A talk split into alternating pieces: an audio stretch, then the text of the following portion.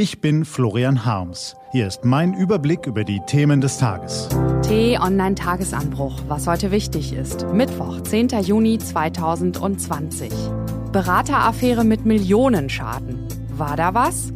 CDU, CSU und SPD waschen Ursula von der Leyens Weste weiß. Und damit ist Madame fein raus. Gelesen von Ivi Strüving.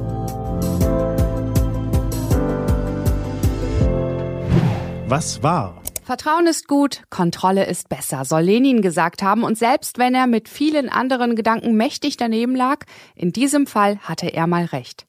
Doch gelegentlich gerät sogar sein berühmtester Lehrsatz an seine Grenzen. In demokratischen Systemen zum Beispiel gibt es das nützliche Prinzip der Gewaltenteilung. Regierung, Parlament und Justiz sollen sich gegenseitig kontrollieren. Damit der Deutsche Bundestag der Bundesregierung auf die Finger gucken kann, haben ihm die Schöpfer des Grundgesetzes das Instrument des Parlamentarischen Untersuchungsausschusses zugebilligt. Schon ein Viertel aller Abgeordneten genügt, um solch ein Gremium einzusetzen, weshalb es auch als scharfes Schwert der Opposition bezeichnet wird.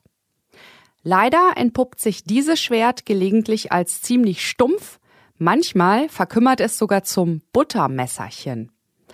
Ein besonders markantes Beispiel einer solchen Waffenschrumpfung haben wir gestern vorgeführt bekommen.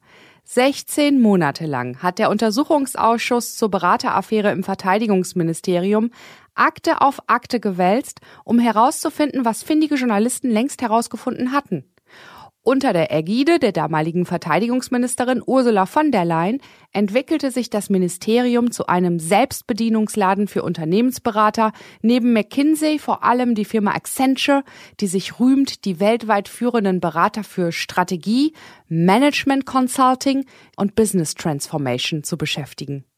Ähnlich groß wie der Titel der Damen und Herren war offenkundig ihr Talent, eine der größten deutschen Behörden um einen beträchtlichen Batzen Steuergeld zu erleichtern. Die Vorwürfe reichen von unkorrekter Auftragsvergabe bis zu Vetternwirtschaft.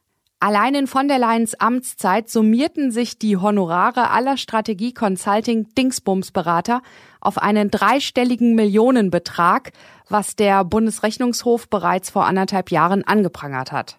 Was genau die Herrschaften in dem von Kompetenzwirrwarr, Selbstherrlichkeit, Führungsmangel und sonstigem Chaos gezeichneten Ministerium als Gegenleistung für ihre fürstliche Entlohnung zum Besseren wendeten, ist bis heute unklar.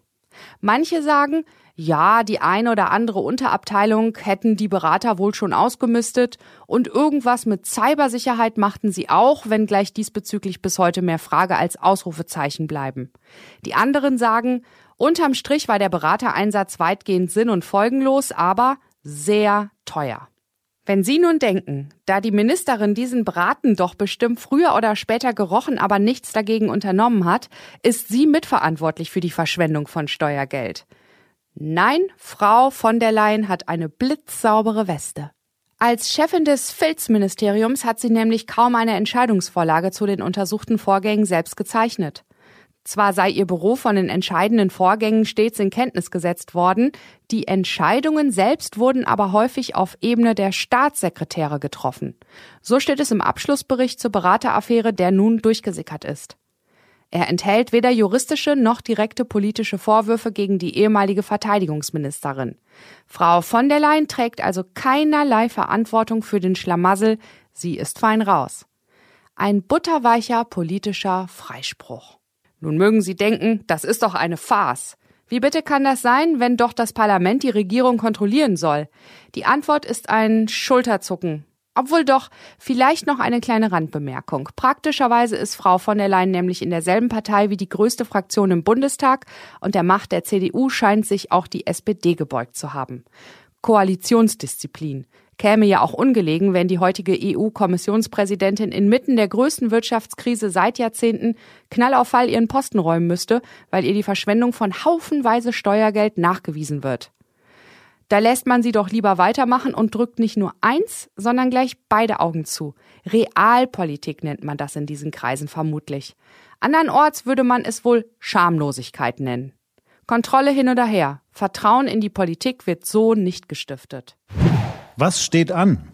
Die T-Online-Redaktion blickt für Sie heute unter anderem auf diese Themen. Die Kontrollen an den EU-Binnengrenzen werden schrittweise aufgehoben. Innenminister Horst Seehofer erklärt heute, welche Einreiseregeln bleiben.